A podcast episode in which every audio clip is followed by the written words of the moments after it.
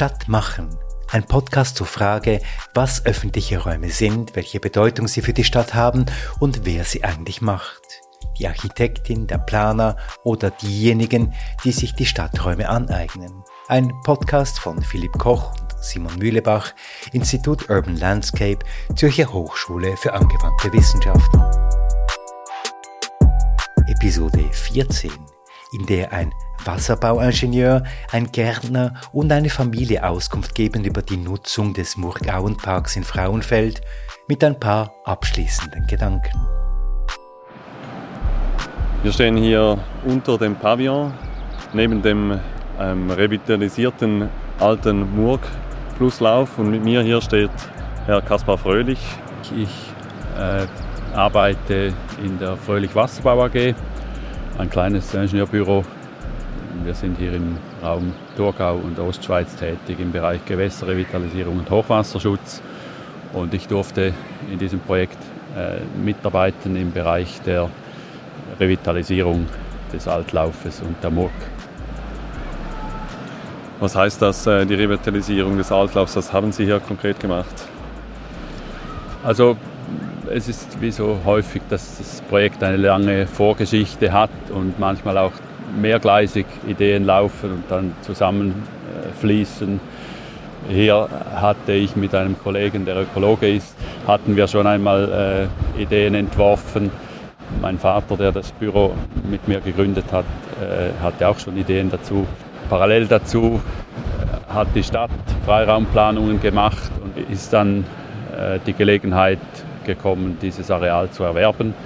Da hat die Stadt eigentlich eine Masterplanung gemacht mit dem Büro Stau von Hasler, mit Thomas Hasler. Der hat eigentlich hier das Konzept entworfen, hat dann ein anderes Büro von Frauenfeld, BH-Team, dazugenommen. Die haben das Vorprojekt entwickelt. Und nach der Vorprüfung bei Bund und Kanton ist dann eigentlich, äh, ja, sind wir dann, haben wir uns gefunden für die Detailplanung, Ausführungs Auflageprojekt, Ausführungsprojekt. Und dort durfte ich dann da maßgeblich im Bereich der Revitalisierungsplanung dabei sein. Und es war ein interessanter Prozess, dann vor allem auch so die verschiedenen Philosophien zwischen Landschaftsarchitektur, Architektur und äh, Wasserbau zusammenzuführen und gemeinsam da zu Lösungen zu kommen. Also auf was hat man sich abgestützt, als man da diese Revitalisierung des Altlaufs der Murg? Ich meine, vorher war da ja ein Damm, äh, nehme ich an, und der wurde abgebrochen und dann, äh, wie konnte man da einen Altlauf wieder machen? Der Altlauf war in Relikten eigentlich noch sichtbar. Es waren noch Vertiefungen in diesem Wald. Es war aber nicht mehr ein richtiger Auenwald. Der war in großen Flächen war der aufgeforstet mit Nadelhölzern, standortfremden Arten. Und eben wie Sie sagen, der Damm war vorne der Murg entlang noch bestehend. Und im ersten Konzept des Landschaftsarchitekten oder Thomas Hassler hatte das äh, noch eine wichtige Bedeutung. Der Damm, der wie eigentlich den Murgauenpark auf der Seite der Murg einrahmte gegenüber dem geraden Element des neuen Kanals auf der anderen Seite. Das waren so die Begrenzungslinien, die man eigentlich ursprünglich im Konzept erhalten wollte.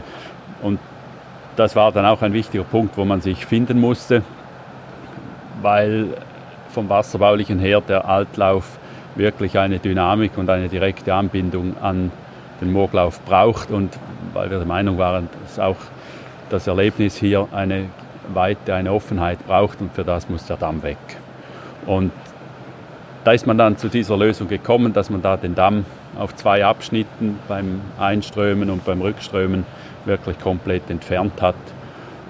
Und so wurde das auch möglich, dass der Altlauf dynamisch funktioniert. Und der wird jetzt jedes Jahr mehrmals wird der durchflossen vom Hochwasser und ist so wirklich dynamisch. Es ist auch so, dass der Biber in diesem Altlauf sich angesiedelt hat und der Biberdamm, der ist auch nicht permanent hier. Wenn ein großes Hochwasser durchgeht, ist der Biberdamm wieder weggespült. Dann muss er wieder neu von vorne anfangen. Ähm, e-, eine Frage, die ich noch habe, ist, ähm, wenn, wenn, Sie jetzt äh, alles alleine entscheiden hätten können, was hätten Sie denn anders gemacht? Was, was stört Sie da? Oder was, was ist nicht so super geworden?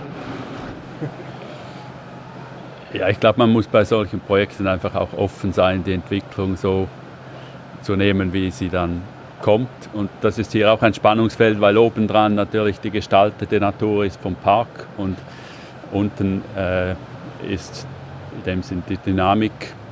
Man ist auch rechtlich in einem anderen Gebiet. Rechtlich ist das unten, der Altlauf ist rechtlich Wald. Also man hatte auch dort gewisse Restriktionen. Man durfte nicht alles machen, auch von der Waldgesetzgebung her. Es musste rechtlich Wald bleiben. Äh, was ein Punkt war, wo, wo man viel diskutiert hat und wo es auch heute immer noch Diskussionen oder auch viel Unterhalt gibt, ist die Speisung des Altlaufes. Das war von der Architektenseite her ein Wunsch, dass da immer Wasser drin sein sollte. Und da ist es einfach technisch schwierig. Man hat relativ wenig äh, Wasserspiegeldifferenz vom Auslauf des Kraftwerkes weiter oben bis zur Speisung des Altlaufes. Wenn der Altlauf in Funktion tritt, gibt es Ablagerungen, dann stimmen die Höhenverhältnisse nicht mehr und das Wasser kann nicht mehr fließen. Da ist man am Schauen, ob es Alternativen gäbe, denn das Wasser aus dem Oberwasserkanal zu holen. Dort ist man aber auch ein bisschen limitiert. Dort hat es äh, eine begrenzte Wassermenge und auch dort ein bisschen einen Nutzungskonflikt. Man möchte weiter unten beim Rossgumpen im Zentrum des Parks. Dort kommt ja dann das Wasser. Dort möchte man ein Wasserrad machen, das dort noch äh, so auf anschauliche Art äh, die Wasserkraftnutzung symbolisieren soll. Und ja, vom ökologischen her und vom Erlebnis her finde ich, ist kein großer ist es kein großer Verlust, wenn die obere Hälfte des Altlaufes nur periodisch Wasser führt und die untere Hälfte permanent. Es hat zeitweise auch große Kiesablagerungen hier im Verzweigungsbereich. Aktuell ist wieder die Sohle etwa 50 oder 80 cm tiefer als letzten Sommer. Das verändert sich permanent. Wird da aber jetzt auch nachträglich wieder daran gearbeitet, wenn man Sie sagen, es ist tiefer, muss man da jetzt wieder Kies äh, hinbringen, damit der Altlauf das nächste Mal wieder gefüllt wird? Oder äh, lässt man das einfach ähm, so und das übernächste Mal ist es dann wieder die Sohle höher und dann geht das Wasser wieder rein. Nein, im, im Flusslauf geht man da nicht äh, ran, um, um, da zu schrauben. Was man periodisch macht, ist, dass man die Abla Ablagerungen im oberen Teil, im Einlaufbereich des Altlaufes, da hat man auch schon nachgebackert, um einfach auch die Erlebnisqualität für die Leute sicherzustellen oder eben dieses Ausströmen des Speisungswassers zu erleichtern.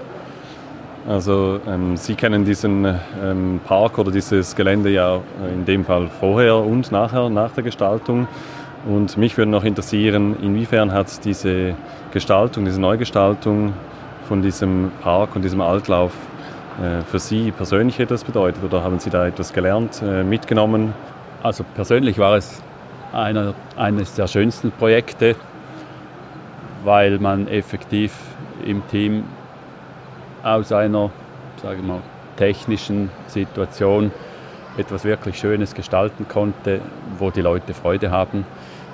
Da kommen zu allen Jahreszeiten, zu allen Tages- und Nachtzeiten kommen die Leute. Es hat Familien mit Kindern, es hat Einzelpersonen, es hat alte Leute, es hat Sportler, es hat solche, die einfach die Ruhe genießen, wirklich querbeet. Und das hat mich sehr gefreut, auch zu sehen, wie anfangs kritische Leute Freude bekommen haben. Also anfangs war die Fischerei sehr kritisch. Die haben Angst gehabt, dass die Unterstände im Steinverbau nachher verloren wären. Die haben aber gesehen, dass nachher durch die Maßnahmen, die wir im Flusslauf selber gemacht haben, die Situation viel besser wurde. Es hatte auch die Alpini, das ist eine italienische, äh, wie soll man sagen, das sind ehemalige äh, Soldaten aus dem Zweiten Weltkrieg, die haben sich da als ehemalige zusammengetan und treffen sich. Inzwischen sind nicht mehr viele der, der effektiv Aktiven von damals dabei, aber das ist so ein italienischer Verein. Die treffen sich hier, kochen und sitzen zusammen, genießen das. Und die konnten einen ehemaligen Armbrustschützenstand von der Stadt übernehmen, hier mitten im Areal. Die waren anfangs sehr kritisch, die mussten auch einiges an Anlagen zurückbauen, äh, rund um ihre Hütte herum. Die hatten keine Freude am Projekt, aber nachher, nach und nach hat es ihnen immer besser gefallen und am Schluss haben sie sogar die Hauptbeteiligten zu einem feinen Essen eingeladen und das war ein sehr gemütlicher Abend. Also einerseits braucht es Zeit, äh, dass ein Projekt wächst, man muss dem Zeit lassen, man muss den verschiedenen Leuten die Zeit lassen und man muss auch selber flexibel sein und ausprobieren. Also ich habe vieles auch einfach ausprobiert. War wie Sendelen im großen Maßstab zum Teil. Und das war sehr schön und war wie eine andere Art auch des Projektierens jetzt für mich als Ingenieur.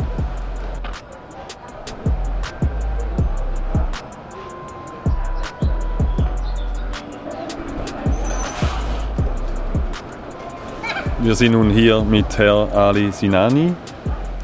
Ich bin Bereichsleiter in der Grünpflege bei der Stadt Frauenfeld äh, und bin zusammen mit vier Mitarbeitenden für die Grünpflege verantwortlich. Hier sind wir in unserem schönen Pavillon, der sehr vielfältig genutzt wird. Ähm, wir haben hier verschiedenste Anlässe, die man durchführen kann. Privatpersonen können diesen Pavillon gerne mieten. Das, er wird auch sehr rege genutzt. Wir haben hier Hochzeitsveranstaltungen, Team-Events äh, von verschiedensten Firmen und Organisationen, die sich gerne hier bei uns aufhalten. Ähm, zusammen, also abgesehen von diesem schönen Pavillon, den wir hier haben, haben wir ganz viele verschiedene natürliche Elemente, die unseren Park hier prägen. Wir haben hier, wir haben hier sehr große Wiesenflächen, verschiedene Wiesenflächen, unter anderem eine Schotterrasenfläche, eine sogenannte Schotterrasenfläche, die äh, speziell dazu angelegt ist, dass man zum Beispiel auch einen Zirkus durchführen kann. Dann haben wir ein Open Air, ein lokales Open Air, das, das hier stattfindet im August. Im Wald haben wir auch eine, eine schöne Grillstelle, die auch äh, rege genutzt wird. Oder? Genau. Was heißt das konkret im Alltag? Was, also was gibt Ihnen die, meisten, die meiste Arbeit hier im Murgauenpark? Ja, die meiste Arbeit äh, gibt uns natürlich äh, die, die Grünflächenpflege. Oder? Wir, wir sind natürlich bedacht, dass wir, dass wir ähm, eine differenzierte Pflege anstreben hier, oder?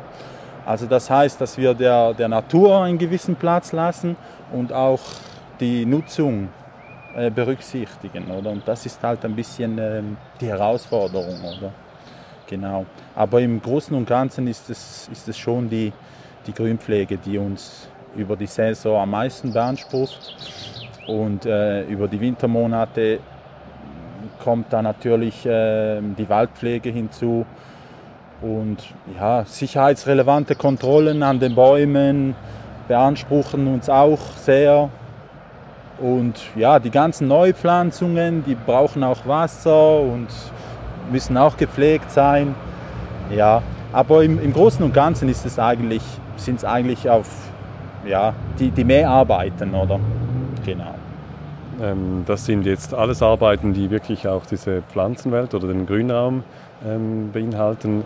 Muss man hier auch manchmal aufräumen? Ja, leider, leider.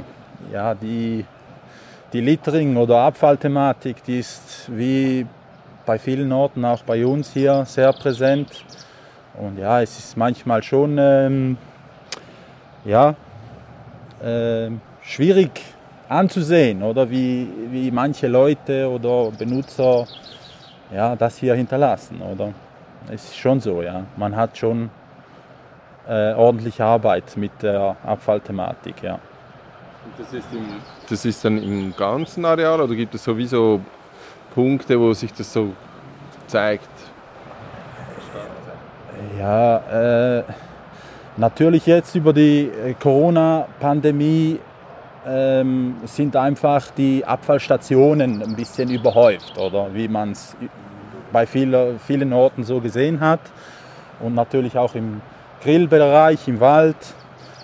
Dort sieht es ab und zu auch manchmal äh, sehr unordentlich aus, oder? Ja, genau. Ähm, etwas, was mich noch interessiert, weil ich, ich also ich habe keine, ich, ich, weiß nicht, was man macht oder als Grün, äh, wenn man da das Grün pflegt. Sie haben jetzt gesagt, es gibt so diesen, diese Herausforderung quasi aus die Nutzung zu ermöglichen, aber auch die Pflanzenwelt irgendwie, ähm, dass die wachsen kann. Wie, wie zeigt sich diese Herausforderung? Also was würde man machen, wenn man keine Nutzung zulässt und umgekehrt, wenn man jetzt nur Nutzung machen würde? Oder? Ja, wenn man jetzt zum Beispiel nur Nutzung, äh, also auf den Schwerpunkt Nutzen gehen möchte, dann, ja, dann kann man zum Beispiel ähm, Wiesenflächen oder, oder Blumenwiesenflächen, oder, die könnte man dann nicht artgerecht anlegen, oder? Weil durch die Nutzung äh, kommt auch, äh, muss man gezwungenermaßen muss man das auch ähm, schneiden oder, oder nutzbar machen, oder? oder? Und ja, da, da, ist dann, da ist dann halt der, der, der Knackpunkt, oder?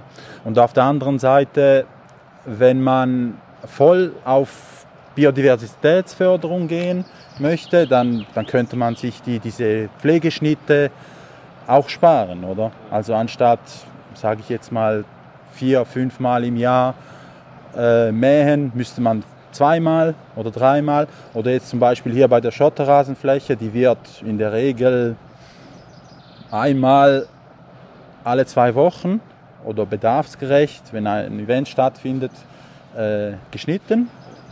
Und sonst könnte man diese Fläche auch ganz gut mal zweimal im Jahr schneiden, oder? Die Spontanvegetation, die sich da bildet, die ist auch sehr wertvoll oder kann sehr wertvoll für, für die Umwelt sein oder für die Insekten. Und ich denke, wir haben hier einen guten Mix gefunden bei uns im Frauenfeld, um äh, Nutzungen zu ermöglichen, aber auch der Natur ihren Platz zu lassen.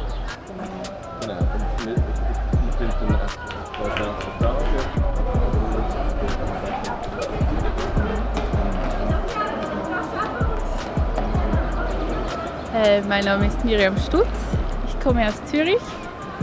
Ähm, ich war schon ein paar Mal hier in der Murgaue. Es hat mir immer sehr gut gefallen. Ich kenne ein bisschen die Geschichte. Ähm, ja, ich glaube, mein Vater kann mehr dazu sagen. Ja, ich bin Max Stutz. Ich wohne seit gut zehn Jahren hier in Frauenfeld und schätze die Murgauen sehr. Für mich ist das so wie ein Highlight von Frauenfeld. Was gefällt Ihnen dann ganz konkret hier in diesem Murgauenpark? Wenn wir hier stehen und die Murg sehen, wie sie hier Platz hat, äh, finde ich das toll. Wenn ich weiter denke, hinunter Richtung Tour, die Tour selber, das ist dann das Gegenteil, die ist leider eingezwängt und öd und da gibt es ja seit langer Zeit Projekte, dass man da etwas aufweitet und das renaturiert aber da müssen wir noch etwas warten. Und das ist hier wirklich sehr schön, auch wenn es dann Leute hat, im Sommer viele Kinder, die baden und spielen im Sand. Das ist wunderbar, ein toller Platz. Ja, also mir geht es gleich. Ich finde auch so die Sandbänke, ähm, die Pflanzen, die man hier findet. Es fängt schon bei der Brücke an, wenn man hier rüberkommt. Ähm, ja, es ist wie ein Park und auch ein bisschen eine Erinnerung an früher, denke ich, dass man wieder Dinge sieht, die man fast vergisst manchmal. Äh, und wirklich ein Ort, an dem viele Leute kommen können. Wir haben hier auch schon so Polterabende gesehen, wo sie dann mit irgendwelchen Flossen hier den Fluss runtergefahren sind. Ja, ja, es hat halt direkt gegenüber Verkehr, aber das ist, äh, wir sind in einer Stadt drin und äh, es ist nicht störend in diesem Sinne. Aber natürlich würde ich mir erträumen, ich könnte da meine Augen auch noch spazieren lassen im weiteren Umfeld, aber ja, stören kann man nicht, dem nicht sagen.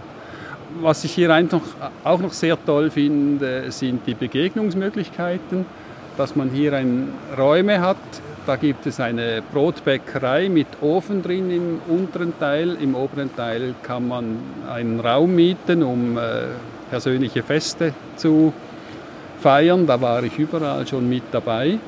Und heute haben wir natürlich eine ganz spezielle Geschichte. Äh, wir sind da, weil ein Theater aufgeführt wird, Beaver the Kid. Das haben wir vor einem Jahr schon zusammen angeschaut und weil es so toll war, sind wir jetzt heute bei der Auffrischung auch wieder dabei. Wenn Sie wählen könnten, sollte der Ort ähm, naturnah sein oder Park, äh, mehr, noch mehr Park oder sollte noch mehr Spielplatz sein für die Kinder?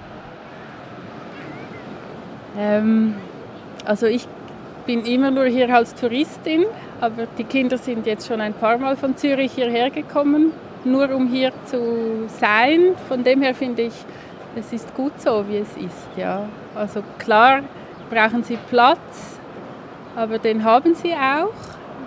Ja, ich denke, es ist mehr halt der, die Frage dann, wie viel Platz braucht die Natur, oder? Und ja, wie man das hinbekommt, dass da trotzdem Dinge wachsen können, auch wenn gerade Kinder querfeldein überall rumrennen. Das ist schwierig, ja. Kann ich mich jetzt gar nicht entscheiden, ehrlich gesagt. Ja, also ich würde sicher keine Spielgeräte montieren. Ich finde, das ist genau richtig mit dem Wasser und den Möglichkeiten mit dem Sand und den Steinen zu bauen und zu spielen. Das ist, finde ich, super. Also mich würden Spielgeräte, die klassischen, wirklich stören. Das wäre ein Minus.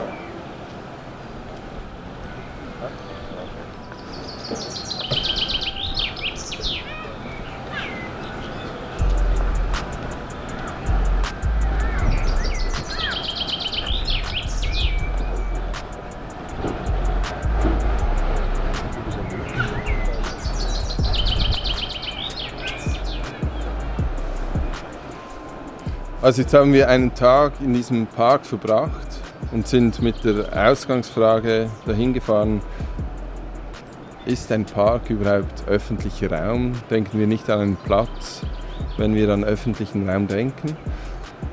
Und haben mit verschiedenen Leuten gesprochen und alle haben uns gesagt, direkt oder indirekt, dass, die, dass genau der gestaltete Raum eigentlich das Interessante ist. Und für niemanden ist es einfach nur Natur oder nur schön, sondern es ist alles schon miteinander verwoben. Und es hat eine gewisse Selbstverständlichkeit, die uns vielleicht in der Wissenschaft manchmal fast abhanden gekommen ist. Wir denken in Konzepten über die Realität nach, die wir da sehen oder beobachten wünschen. Ja, ich, auch, ich finde auch diese ähm, Selbstverständlichkeit, die wir eigentlich auch ähm, äh, gefunden haben heute. Also einerseits vom Park, aber auch von den Nutzenden. Wie selbstverständlich, dass das auch angenommen wird, ähm, die verschiedenen Bereiche ähm, und auch angeeignet wird. Ähm, das ist eigentlich sehr schön. Und wir haben auch gesehen, dass es eigentlich sehr viele Nutzende gibt. Also wenn die Ausgangsfrage war, ist ein Park ein öffentlicher Raum, wir haben sehr viele Nutzende gesehen oder gehört von Nutzungen, die hier stattfinden. Alle konnten uns eigentlich da auch äh, sagen, was andere für andere Nutzungen auch noch zusätzlich stattfinden.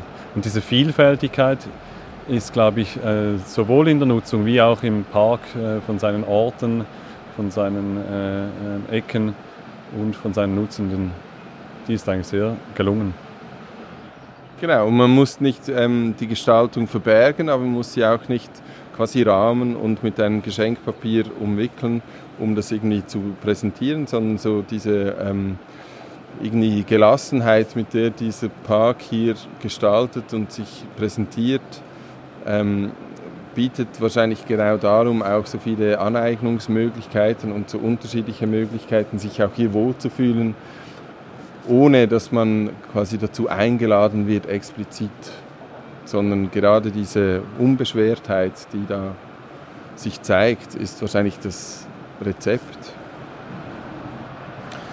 Und was auch interessant ist, ist, wir waren jetzt ein paar Mal hier auch in diesem Park und haben auch schon allein in unserer Zeit, die wir hier waren, eigentlich auch schon Entwicklungen gesehen, dass dieser Park eigentlich nicht fertig ist, sondern es wird auch weiter äh, ausgehandelt, was möglich ist und was gemacht wird. Es werden vielleicht neue Eimer aufgestellt, das Wasserrad äh, kommt äh, nun hinzu. Der Prozess dieses Parkes ist schon sehr lange Ende der 90er Jahre. Und es ist aber scheint nicht fertig, sondern scheint als in einem dauernden Aushandlungsprozess eigentlich weiterentwickelt wird. Genau, und diese Dynamik, das ist ja das Interessante, dass man nicht mehr denkt, man kann etwas planen, umsetzen und dann quasi freigeben und dann ist die Arbeit fertig, sondern dass diese Veränderungen, Anpassungen von allen etwas abverlangt, also Aufmerksamkeit wahrscheinlich als erstes, quasi die, die ähm, Bereitschaft überhaupt das wahrzunehmen, was ist, die Qualitäten zu sehen, auch wenn sie noch so alltäglich und unbedeutend erscheinen. Und dass in diesen Alltäglichkeiten, in diesen alltäglichen Beobachtungen dann immer wieder kleine Anpassungen geschehen, kleine Verhandlungen passieren, dass sich da so tatsächlich so ein Ort zu einem Ort wird, der auch als Ort wahrgenommen wird und der einen Namen hat, an den man sich erinnert und auf den man sich beziehen kann in Gesprächen, auch wenn man nicht da ist, ist, denke ich, ähm, ein, ein wesentlicher Bestandteil eines öffentlichen Raums. Er ist öffentlich insofern, dass er eben im öffentlichen Bewusstsein auch ist dass, er darüber, dass darüber gesprochen wird und dass sich die Öffentlichkeit hier auch in, auf eine ganz ähm, einfache, alltägliche äh, Art zeigt. Und man sieht dann oft nicht oder man, man realisiert nicht, wie ähm, anforderungsreich das eigentlich ist letztendlich. Und diese Anforderungen sind aber nicht so, eben sind keine ähm, außerordentlichen Aktivitäten oder Events oder große Infrastrukturen, die sich immer als Infrastrukturen zeigen, sondern sind so bescheidene Anforderungen, die aber doch eine große Sensibilität irgendwie auch ähm, äh, erfordern und auch eine Bereitschaft eben der Leute, sich auf das einzulassen, so wie die Frau das gesagt hat, von den Kindern. Man muss sich vielleicht auch etwas stechen lassen zuerst, bis man merkt, wie man das nutzen kann und dass man das nicht verhindern kann und wahrscheinlich auch nicht soll. Und gleichzeitig ist es natürlich auch ein Plädoyer dafür, nicht einfach alles quasi dem Gang der Dinge zu überlassen, sondern auch bewusste Setzungen vorzunehmen, dass man diese Möglichkeit hat, das Ganze wahrzunehmen oder Teilaspekte wahrzunehmen und eben auch innezuhalten und zu schauen, ah, da ist ein Baum und dort ist eine Feuer stellen und so, dass man etwas entdecken kann und so, dass sich aneignen kann, ganz persönlich auf seine eigene, in seinen eigenen Rhythmen und seinen eigenen Bedürfnissen entsprechend. Ja, es braucht diese Elemente ähm, der Gestaltung, auch dass man diese Aneignung machen kann, auch dass man diese Natur erleben kann. Das sind vielleicht äh, einfache Dinge wie ein äh, chaussierter Weg, der mir aber die Sicherheit gibt, ich komme auch wieder irgendwie raus aus diesem Wald oder ich habe diesen Überblickmoment von, äh, von der Brücke, wo ich äh, Übersicht habe. Es sind aber nicht nur die gestaltenden äh, Dinge oder die Nutzen, es auch die Pflege von diesem Raum, also ähm, wie auch äh, Herr Sinain, der Gärtner, ähm, uns gesagt hat, dass diese Wiese, wenn sie genutzt werden soll, auch eine aufwendige Pflege eigentlich braucht, damit auch dieses nicht nur genutzt werden kann, sondern auch dieser Eindruck von dieser Nutzbarkeit auch entstehen kann, dass man auch die Idee bekommen kann, dass man sie nutzen kann oder dass auch ähm, jemand mit einem Hund auch sich sicher fühlt, da durchzugehen und nicht das Gefühl hat, er ist irgendwo in einer äh, wilden äh, Wiese oder in einem wilden Wald.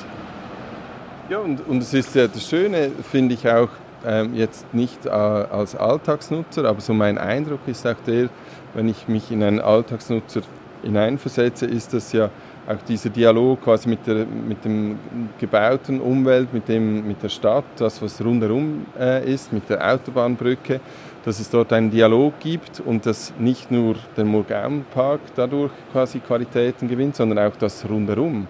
Ähm, also die, Umgebung gewinnt an Qualität, weil man eben diesen Murgaum-Park hat und so kann eben vielleicht das geschehen, was, was wir zu Beginn auch mit Thomas Siewitz gesagt haben, diese quasi das Bewusstwerden, dass hier eine ähm, eine Qualität vorliegt, die ästhetisch auch wahrgenommen werden kann.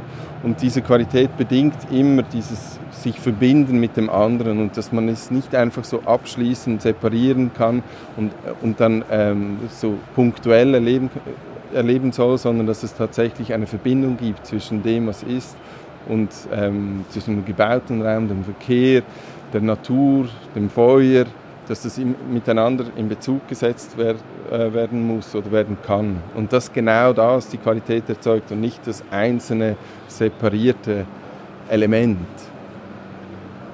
Der Murgaudenpark scheint auch ähm, bereits auszustrahlen, wie wir das auch von Herrn Fröhlich, dem Wasserbauer, gehört haben. Ähm, gibt es jetzt ähm, Initiativen, dass eigentlich die Murg auch in weiteren Teilen der Stadt eigentlich wieder ähm, betrachtet wird und auch unter Umständen auch zugänglich gemacht wird? Oder dass auch auf die andere Richtung, Richtung Alment, vielleicht eine größere Renaturierung ähm, vielleicht wieder kommen könnte. Also man sieht diese positiven Erfahrungen, die auch gemacht wurden an diesem Ort, an diesem öffentlichen Ort, scheint eigentlich auch auf äh, politischer Ebene oder auch auf einem größeren Maßstab eigentlich äh, Einfluss zu nehmen. Ja, und ich glaube, das ist auch so ein Aspekt, den wir vielleicht jetzt im Podcast in, im, am heutigen Tag nicht so sehr besprochen haben, aber im, in unserer Forschungsarbeit doch auch äh, thematisiert haben, nämlich dass, dass solche Orte auch so eine Ausstrahlung gewinnen können, einen Ort der Identifizierung oder Identifikationsort werden können, die ähm, die an manchen Orten oder an vielen Orten eben wie fehlen oder man hat das Gefühl, es fehlt die Identifizierung mit einem bestimmten, mit einer bestimmten Lokalität, mit einem Platz, mit einem, eben, mit einem Ort und dass solche Naturräume oder solche Freiräume eben auch dieses, ähm, äh, diesen Mangel quasi beheben können oder zumindest einen Ansatzpunkt geben. Also dass die Leute sich in Bezug setzen, dass sie fotografieren, dass sie das auch teilen und ähm, so gewinnt quasi eine ganze, eine ganze äh, Gegend einen neuen Ort, an dem sie sich irgendwie wie so ausrichten können und der dann wie so ein Gemeinschaftsgefühl wieder geben kann, ohne dass man das groß irgendwie inszeniert, sondern sehr auch auf einer alltäglichen, privaten Ebene quasi, aber man spricht vom selben. Wir waren in Bern, wir waren in Winterthur, Wallisellen und Frauenfeld und haben diese vier sehr unterschiedlichen Orte besucht, unterschiedliche Leute kennengelernt und unterschiedliche Perspektiven auch auf diese ähm, öffentlichen Räumen ähm, geworfen. Im nächsten Podcast, in der nächsten Episode werden wir versuchen, all diese Erkenntnisse etwas zusammenzutragen und auch zur Debatte stellen, was das bedeuten kann für die zukünftige Entwicklung und Planung von öffentlichen Räumen in der Stadtlandschaft Schweiz.